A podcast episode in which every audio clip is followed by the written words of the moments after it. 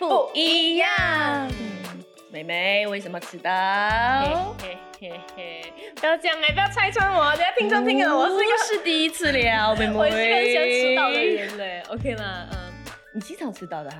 哇，你如果不是来录姐姐妹妹的话，你跟朋友吃饭会不会常迟到 老实讲，其实会啦，会啦，会吃到一个真的啊十分钟到十五分钟。但是我需要说一下啊，我不是最惨的，因为我曾经等过一个朋友等他三十分钟，我自己他在干嘛？请问他他在干嘛在慢慢？梳洗。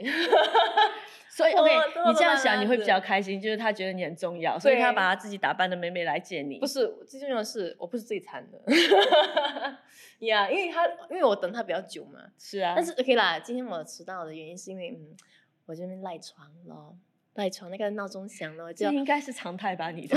我就 OK snooze 一下，给我多十分钟哎。对，说实话，你每天早上起床，你会 snooze 多少下你的闹钟？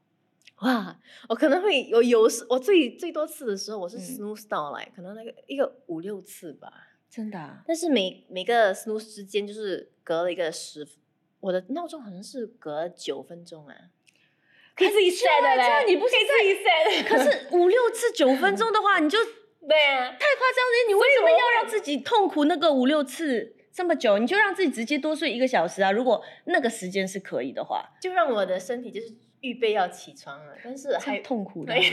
我的天哪！因为我有的时候哦，我最多大概 snooze 一次到两次。啊因为我也不喜欢那种哦，我要睡觉了，可是我又不能够很安心的睡。对对对对对，那我还不如干脆就痛苦，哎呀起来了起来，烦死了，洗脸刷牙就醒了，这样子，哇，真的。呀，我自己最长是 snooze 最多次 snooze 到五六次啦，但是也不是每次啦。所以你呀你迟到的理由都是赖床吗？那如果有时候你跟朋友约在晚上嘞，晚上的话就是呃，可能准备的比较慢咯，就对呀时间的掌控，你觉得你会很不大快完理想啊，成，不大理想。然后就，所以你的个性属于拖拖拉拉的嘛？也不，我很哇，我讲不出口哎，Oh no，可能你就帮我说吧呀，肯定会。我我不知道啊对，我对你了解没有很全面啊。你在生活当中，这还要问你男朋友会比较清楚一点，你会不会很容易拖拖拉拉这样子？呃，要去 meet 他的话，当然不会拖拖拉拉啦，哦 因为要快点去真的 meet 他啊嘛。但是要那，可是你不会会因为要去逼他，就很精心的打扮自己，然后就顺便也迟到了这样子？顺便迟到了，嗯，我不会啊？会了，而且有了有 meet 他的时候有迟到啦，但是对咯，因为他会迟到吗服他跟你换衣服换很多件，正常正常正常。他聘我的时候也会迟到了，偶尔会迟到了。可是你知道哦，其实成功人士哦，基本嗯上都有找到的习惯呢。？Oh no，我是不是未成功？我没有，对，我也这样觉得，因为我也是一个蛮拖拖拉拉的人，是拖拉哦这件事充斥在我生活的每一个角落里面。我跟你讲，真的每一个部分里面，天哪！我觉得今天这一集真的太多故事可以分享吧。我先讲说，为什么我会觉得，就是以前我可能不是很相信成功人士都一定会早早到到有这样的一个习惯，可是当我接触过他们之后，我真的发现是这样子的。来有一个激励我们 OK，有一个本地很著名的企业家啦，嗯他真的，你跟他不管是约午餐、下午茶、晚餐，不管是娱乐还是说正式的开会，你没到，他一定已经到了。嗯以至于有一次我要约他来我家吃饭，嗯，然后呢，当然除了他，还有另外的几位朋友。那另外的几位朋友呢，是每一次都不会太准时的，所以呢，我就给另外几位朋友，比方说，我原本打算就是要七点开开餐，七点开始吃饭，哦，然后我给这位呃总裁的时间就是七点，可是我给其他几位朋友的时间就是六点半。哦，对，然后我一定会让他就是比别人能够晚半个小时这样，所以大家才可能是同步抵达的。然后最后果然他们几乎是同步，就是那三个朋友就是啊迟到半个小时是正常的。那那个总裁不是早到半个小时哦，他没有早到，他是刚刚好提前可能十分钟，哦，对所以就还好。所以以后我会觉得更加安全起见，我要跟那个迟到的朋友再讲多半个小时，就让他们早到一个小时。因为他们会迟，是，另外我知道的一个 综艺阿哥啦，本地的、嗯他也是，他每次露营拍摄，他一定早到，因因为所有的幕后工作人员都知道他的这个特点，他一定是早到，他坐在那边安安静静的等你们大家，他也不不不是很介意说等待大家开工啊或干嘛，因为他会觉得，嗯，他到了那边，那其他的工作人员也会比较安心，他也可以让他自己安静下来做一些准备。所以直到有一次录影的时候，他一直都还没有到，大家就会直接的觉得说，哦，他今天一定是真的有状况。因为这不是他的个性，他是不会迟到的人。他不但不迟到，而是早到的人哦。对，所以我真的觉得有道理耶。成功人士哦，都有早到的习惯呢。嗯，健康的一个习惯啊，这是一个很好的习惯。我其实一直想要，希望自己可以有。我觉得也不用找到太多，就是可能，因为我觉得我自己对时时间的掌控能力也不是很强。就我每一次以为。我不会迟到，可是最后哎呀呀呀就来不及了，哎呀呀呀呀呀就头发吹的比较久，哎呀呀呀呀就叫不到 Grab 之类的，然后就迟到，你知道吗？然后就很不好意思，所以我会觉得以后就再再提前一点哦，这是我一直希望要去改变的一个东西，但是很难呢，不知道为什么，怎么办？我也是不懂，因为我和你一样面对这样的一个状况。比如这我们今天聊这一集，我们两个都是失败的例子。所以我们有什么积极正面的东西可以带给大家？伤脑筋哎，要和我们学习啊，这样是不好的习惯。那为什么你觉得说人家会拖延呢？来，我你可以就自己给自己拖延时间的一个原因吗？或是理由？拖延时间的原因就是我不是很想要面对那件事吧。一个是刚才我讲，就是对时间的预估不准。就我以为我我其实对那件事情很期待，嗯，我以为我可以，嗯，我以为我来得及，可是最后就来不及，这是我对时间的预估能力不准。另外一个很多拖延的东西，我告诉你，就是那种我不想面对的东西。哦，你知道吗？你有没有遇过那种哦？小时候要考试了，然后你知道你今天应该要复习功课，可是你为了不想要去复习功课，你就会生出来很多别的事情去做，比方说我会去抹地。就那种你平时是不会去抹地，你还会去抹地？可是那时候对我来说，抹地比复习功课快乐，所以我就哎家好脏哦。就是 你在你原本应该要去工作的，呃要去温习的时候，你会发现有好多该做的事情还没做，又很重要，有没有？但是有的没的重要，对啊，我就开始哎我要去抹个地，哎这边好脏，哎我不然先洗个衣服。其实是因为你在不想要面对这件事，你就会一直拖拖拉拉，拖拖拉拉。真的，我也是有时候会选择呃先甜后苦。就因为我是，那就是不拖拉咯，先甜后苦，先填满，因为是我自己的一个享受，我自己的一个享受。我想说，哎呀，我真的不想去面对，或者是，哎呀，我等到啊，待会我会再做的，没事，我先做我想要做的事情。我当下想要嗯赖个床，我就赖一下，然后突然间时间在逼紧的时候，就 Oh no，我就突然间哇，匆匆忙忙，匆匆忙忙，然后就苦了。然后就会很快完成。哎，可是想到这个，我必须要说，其实我之前你别，我好像有我有一个预感，你要讲什么？就虽然是很紧急，但是完还是会始终会完成那个事情，是吗？是完成，不只是会完成，会非常有效率。哎，这是我的特点，你也是哈。真的，我也是这样子，但是不，我跟你讲，不是一个理由，拖拖拉拉啦。可是哦，嗯。那我也必须要说了，每个人的工作方式不同啊，就是好像我写稿，对不对？因为我们的时间是自由的。然后，比方说，我知道说我下个星期我要录八集的节目，我需要写八集的稿。那我要录那个八集的稿，我其实在一个星期前我就可以开始写了。我就会跟自己讲，哦，我下个礼拜要录影了，要八集的稿。我最近有空，我就要自己慢慢开始写稿。可是坐在前面，我就哦，没灵感。没有灵感，不想写，灵感枯竭，一点都不想写，然后一点都没有那种想要创作的欲望，你知道吗？我就觉得，嗯，时间没到，然后我就去看个追个剧啦，看个戏啦，然后自己去做所有的事情。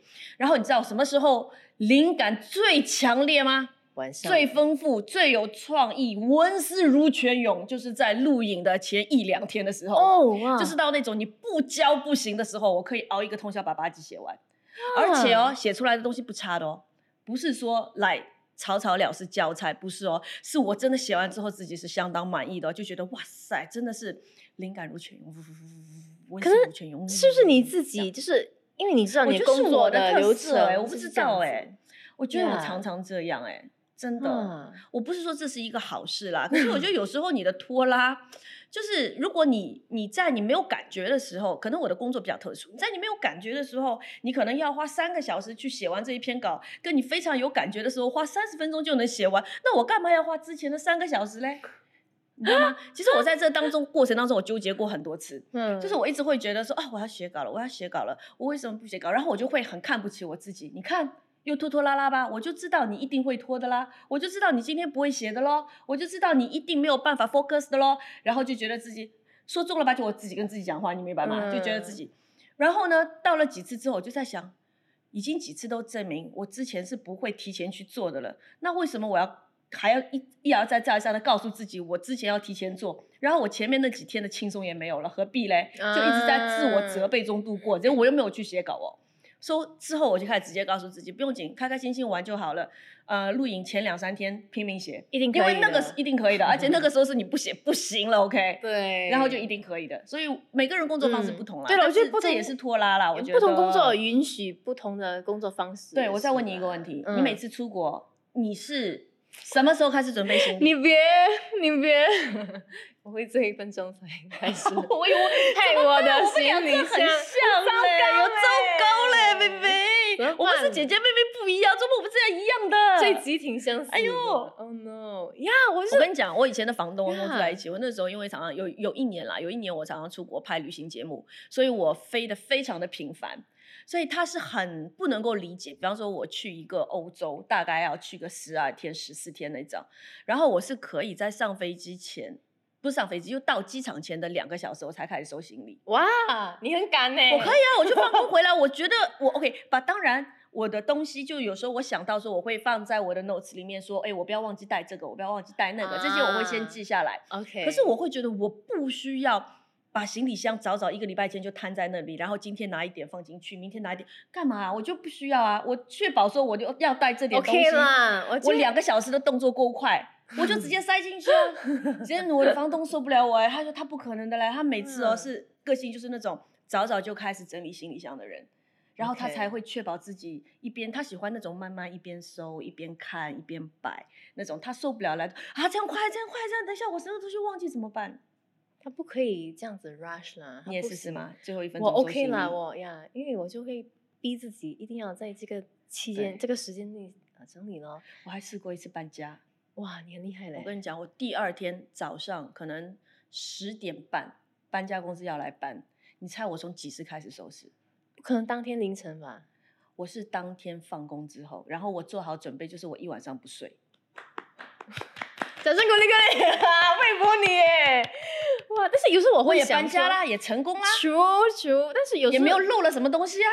我我这样子 拖延，这样子拖拉，有时候我会，好像你刚刚说你会责备自己，对不对？我也是会责备自己，就是我很懒惰啊，好像一头猪这样子，不肯动，不肯做事情，所以拖拖拖。可是我告诉你一件事情，你会让自己很开心。什么嘞？不要不要鼓励我这种行为嘞！我是不要鼓励我自己，我鼓励我自己。就是你知道，有很多非常成功的人士。他们在别人眼中是超有行动力的，OK，执行力相当强的人，可是他们都觉得自己有拖延症，是咩？所以你有有确呃确切的例子吗？很多啦，我听过的那种啊，因为你是成功人士，我哪里成功？安慰你，安慰你，安慰你，我借你吉言，未来会成功哦。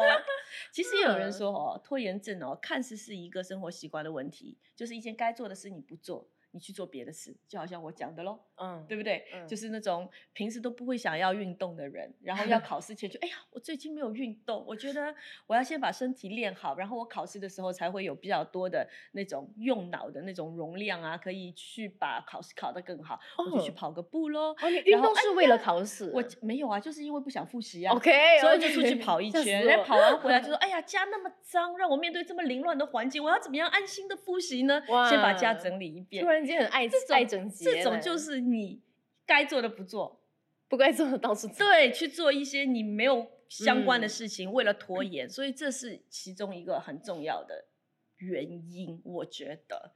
可是你其实更累啊。但是我觉得拖延是不是，如果我们往里去挖的更深，是不是情绪问题呀？我就一个更深的理由，哎。有时候我会觉得说，我拖延，或者是人不要讲，OK 啦，我 OK，我用我当这个例子好了，追求完美，没有嘞，我会觉得有时会有点，就是哇，很疲倦哎，就各个方面都觉得很累，所以就哎呀，就不要不要太不要不需要去催促自己，然后就拖咯。可是我都讲，拖延症不一定是因为你懒惰啊，是情绪问题来的，就因为我很累啊，有点厌世啊。就不开心啊，所以不想面对这件事情，所以我就不做。还有一些小朋友，我跟你讲，小朋友就是用它来作为一种叛逆，就是我妈爸爸爸妈妈叫你做这件事情，你不敢不做，你就拖拖拉拉慢慢做，来表达他的不爽。有没有过？小时候有没有过？有，我就想你快点洗手吃饭，然后就不要，就不想，就就慢慢，就故意要违背，你又不敢讲，我不要，你不敢吧，会被打，有没有？然后就就不做了，就慢慢拖来拖去这种。所以其实，在拖延症的背后有很多的心理因素在对，深层的。所以我们两个问题是什么哈？怎么不懂哎？我要去祷告一下。祷告问问。我以前有过一个朋友，他也说，他真的是很认真的来问我。他说，我真的很想找一个牧师问一下，为什么我的拖延症这么严重？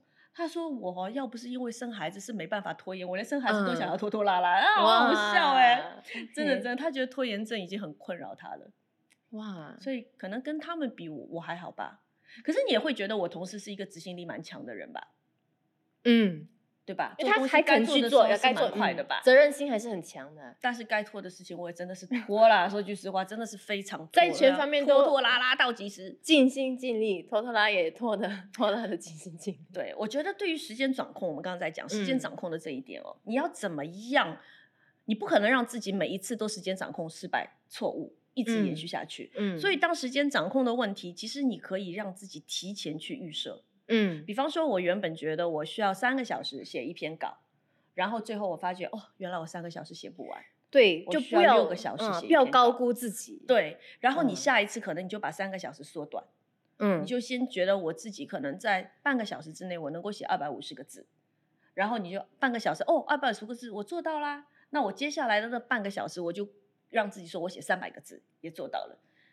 很明确的一个计划啦。对，我也不知道为什么，我知道我知道的例子都是跟写作有关的啦。OK，然后你知道有一个啊，跟我的工作有关，但是我现在要讲的是名人。OK，他们都有一些方法来面对自己的这个拖延。大家应该知道谁是雨果吧？就是那个法国的作家，写《钟楼怪人》的。对不对？你知道这么伟大的作家，你不要以为他就是很喜欢写稿的嘞。他写的时候，他也是拖拖拉拉，拖拖拉拉，到最后拖到无奈之后，他给自己想了一个什么方法，你知道吗？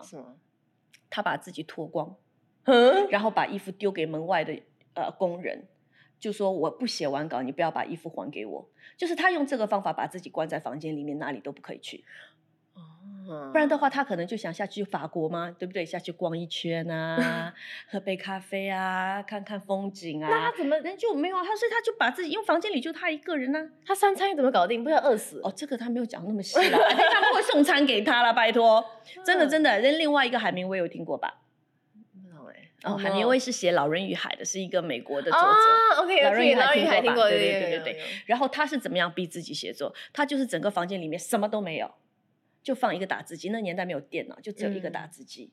嗯，对，然后他就什么都不能做啊，他除了躺地上，除了干嘛？他就是逼自己，然后在打字机前面就是要打字要写。嗯，然后如果另外一个方法是我今天写完了，怎样让我明天也能够去很开心的写这个文章？他就会今天故意写到一半，那一句话断句断在那里，就是那句话他已经有了，可是他不把它写完，他写一半。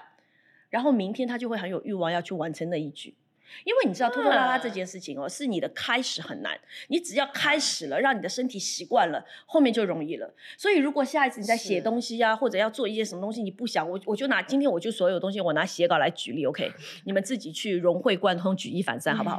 然后你比方说你要你要写东西，如果写不出来，你对着电脑专家的建议哦，你就真的是说 我不知道要写什么，我不知道要写什么，为什么我不知道要写什么？为什么我这么失败，什么都不会写？因为你这样，你是在让你的脑，让你的身体已经慢慢。的训练他进入一个写作的状态，所以当你不断的在这样写的时候，你后面你的灵感一定会来，你该写的东西，你已经会不会那么的抗拒这件事情啊？我觉得有一点道理。哎，对你这样讲，对，应该是有是有道理。你自己身体就是在实际上方面去做一个这样的一个准备，因为开始是最难的，所以你给你的身体一个倒数的时间。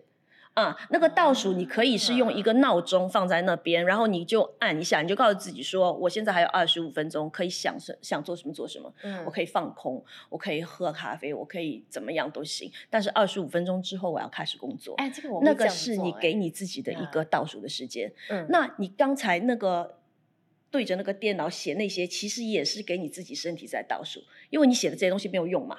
可是你却用，我不知道你会不会写到需要二十五分钟来写这些废话。可是你却在让你的身体倒数，让你的思维倒数，进入一个工作的状态。嗯嗯。有用吧？有用嘞，有用嘞，对吧？那个我那个倒数那个习惯，我自己也也会做。对呀，我另外一个朋友，他是 OK。刚才我讲的例子是名人吧？我这个是普通人的例子。普通人的例子，他就真的是有一次，他他实在受不了自己没有办法专心在一件事情上面，一直拖拖拉拉，拖拖拉拉不要去做，然后他就把他自己真的粘在椅子上，粘粘在椅子上，什么江湖啊？对。他就把他自 己粘在他找到不要的衣服啦，就这样粘在椅子上，然后就是不不许他自己，哪怕我在这边我做不到事情，我在电脑上做不到事情，我也不允许自己离开我的书桌，这样子哇也是有用。我觉得哎呦，哎，我觉得有些人真的对自己很狠呢，我觉得我没有啦，可能我对自己也比较有有自信啊，就 就可能说句实话，可能我没有真正在拖延拖拖拉拉这件事情上吃过亏。你懂我意思吗？如果有人因为这个东西让他曾经有过一个很严重的失去、错过的话，他可能就会改变。哎，我我就是我最近 OK，其实才刚刚发生了一件事情。哎，上个星期发生的一件事情，就是让我哎呦，我突然有点哽咽。哦 no，怎么了？这件事情发生，我整个吓到，然后我发现到，哎，我不能够再拖延时间。我楼上就住着一个叔叔，然后呃，我知道他心脏有问题，但是在三个星期前，奶奶就告诉我那个疾病更加严重，然后导致他脚积水很难出门，所以我就心想说，哎，我想和他传福音，为他祷告。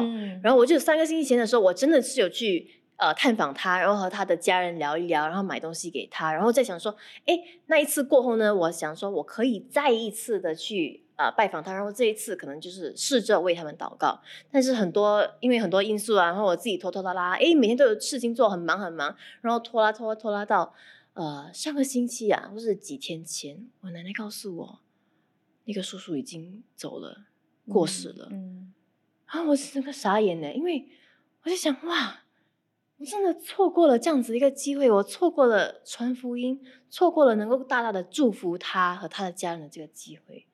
然后我就整个哇，我就回顾我和他发的一些简单的一些简讯啊，我真的是有落泪，因为我觉得哇，我没有好好珍惜他还在世上的。你的个性应该不只是一点点落泪吧？你应该会很自责、很难过吧？我很抱歉啊，对，我但但我觉得对，不要啊，怎么讲呢？人生当中真的是会有些事情来不及。就真的是来不及的，但是，嗯，当然，经过这件事情，会让你觉得说，哎，要把拖拖拉拉的这个习惯给改掉，嗯，特别是以后想到说，在这这么重要的事情上面，不要再拖拉，嗯，或者有任何的感动，就马上顺服那个感动，马上去做，马上去做，但是做了之后就好了，你不要太过自责，对啦，或者不要太过于把自己的，嗯。责任放的太大，一个是不要太过责怪自己，第二个不要把自己的责任放的太过于大。我知道了，上帝还会掌权。我我知道上帝会掌权，但是身为他的门徒，就是我应该做的我就做，然后一切就交托给他。但是我觉得从这个经历，我真的是深深的体会到经文的这句话，就是不要像愚昧的人，要像有智慧的人，要爱惜光阴，就是爱惜时间。我觉得有些事情得把握，就当下就一定要把握，不要再拖了。所以有的时候拖拖拉拉真的是在浪费时间，嗯，对不对？嗯，那我觉得像这么重要的事情，会让你有一个这样的领悟跟一个学习，嗯，那我们要怎么样鼓励大家说，你在生活当中的小事一步一步的开始，就要试着来训练你自己。不要有拖拉的习惯。嗯，对啊，像我们刚才聊那么多，虽然我们两个都是反面的例子然后今天分享的有轻松的，有生活习惯的，有比较沉重的，是真的觉得哇，那种来不及了，失去的那种伤痛。但是我会觉得，我们还是要彼此鼓励一下，嗯，就是大家一起学习，嗯，真的在拖拉这件事情上面，能够能够成为主人，而不是他的努力。嗯，就你做这件事情，你正视自己的心态，你你。